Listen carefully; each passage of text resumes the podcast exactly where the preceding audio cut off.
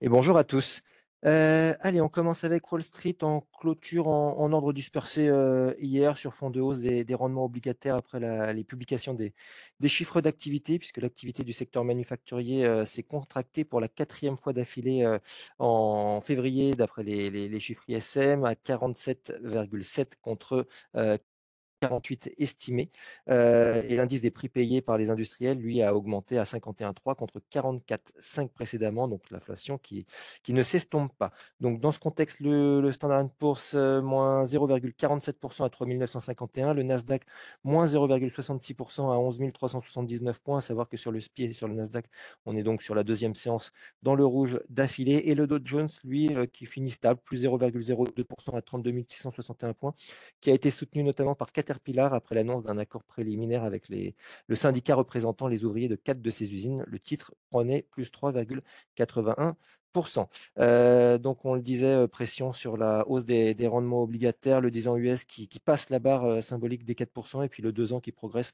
à 4,88% après avoir atteint en séance un pic à 4,90 donc c'est un pic depuis, à noter depuis 2007.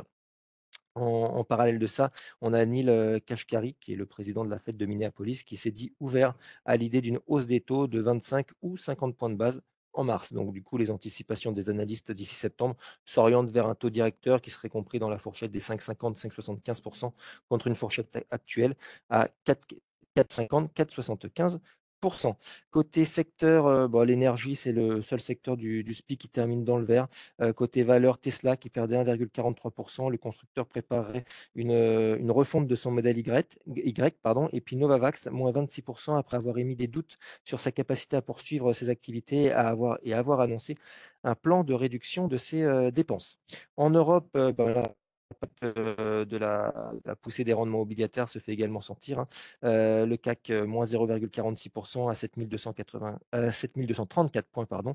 Le DAX, moins 0,39, l'Eurostoxx 50, moins 0,53% Le Standard& Poor's 600, heu, Standard Heu, Stoxx Europe 600, voilà, j'y arrive. Moins 0,74% et puis Londres, heu, le FTSE plus 0,49% Londres qui termine dans le vert, porté par, heu, les valeurs minières et la et la baisse de la livre. Donc, les valeurs, matières premières globalement affichent la plus forte progression, en Europe, plus 2,19% sur, fond d'espoir, lié à la reprise économique en Chine. On a vu des titres comme Arcelor, Glencore ou encore Rio Tinto progresser entre 2,25 et 4,55 Heu, côté macro, bah, là aussi, heu, l'inflation toujours présente, les prix à la consommation en Allemagne qui augmentent de façon, heu, plus importante que ce qui était attendu en février à 9,30% en rythme annuel. Autre valeur, heu, Moncler +3,29 et Atos +5,02 chacun après avoir publié, heu, des chiffres d'affaires, supérieurs aux attentes et puis BNP, pardon, BNP -4,16 puisque la Belgique a annoncé la mise en vente d'un tiers du capital détenu.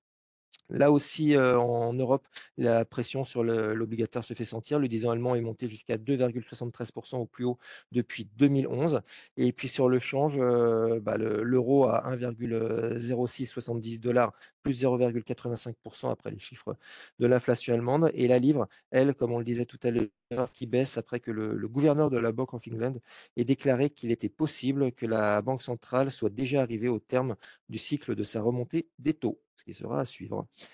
Côté pétrole, on est tiraillé entre d'un côté la hausse des stocks brut US puisqu'on était sur une progression de 1,17 million de barils contre, heu, 0,46 attendu et d'un autre côté l'espoir, d'amélioration de la de la demande en Chine. Donc dans ce contexte, le Brent plus 0,25% à 83,66 et le WTI lui, moins 0,06% à 77 Ce matin en Asie, bah, c'est, de la légère baisse. Tokyo, sur à Tokyo, le Nikkei moins 0,06% et puis le Topix moins 0,16% Je laisse la parole à Nantes sur les midi small.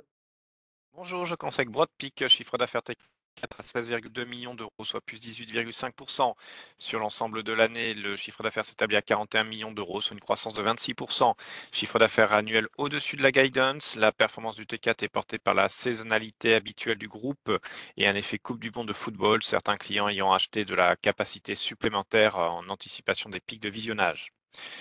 Mitra annonce disposer de données précliniques encourageantes sur de nouveaux inhibiteurs de la tyrosine kinase dans le cadre de recherches portant sur l'endométriose et les cancers du sein. L'entreprise annonce par ailleurs envisager l'acquisition des droits auprès de son partenaire BCI Pharma avec un paiement initial de 2,25 millions d'euros. À ce jour, Mitra a contribué au programme à hauteur de 450 000 euros. SMCP, chiffre d'affaires record à 332 millions d'euros au quatrième trimestre, en hausse de 4% en organique par rapport à 2021, malgré une base de comparaison élevée. Chiffre d'affaires sur euh, l'ensemble de l'année à 1 milliard 206 millions d'euros, soit en hausse de plus 13% en organique. Très fort dynamique en Europe et en Amérique du Nord, ainsi qu'en région APAC hors Chine continentale. Cette dernière est restée très impactée par la situation sanitaire. Et je termine avec Biocorp. Lilly annonce réduire de 70% le prix de ses insulines et plafonne à 35 dollars par mois le reste à charge pour ses patients en s'inspirant de l'Insulin Affordability et de l'Inflation Reduction Act réservé aux patients qui bénéficient de Medicare. C'est tout pour moi ce matin. Merci Emeric. Sur l'agenda du jour, euh, ben, on attendra aujourd'hui aux US les inscriptions hebdomadaires au chômage et en Europe, on aura l'indice des prix à la consommation sur février, le taux de chômage de janvier. Pour finir sur l'analyse technique du CAC, donc hier, euh, on disait clôture à 7234. On reste donc sous la moyenne mobile 10 jours qui est maintenant à 7295. Donc pour rappel, hein, on avait bloqué sur la, résistance des 7385 euh, avant de franchir euh, vendredi à la baisse cette fameuse moyenne mobile 10 jours, ce qui nous a poussé à passer baissier. Et donc on le reste tant qu'on reste sous cette moyenne mobile 10 jours. Euh, pas de changement sur les prochains supports. Premier support à 6950 et deuxième support, si on venait chercher plus bas, à 6800 barres psychologiques. Euh, donc dans ce contexte-là, toujours baissier court terme avec cette première moyenne mobile du jour qui fait toujours office de résistance. Eh ben, bonne journée à tous et très bonne séance.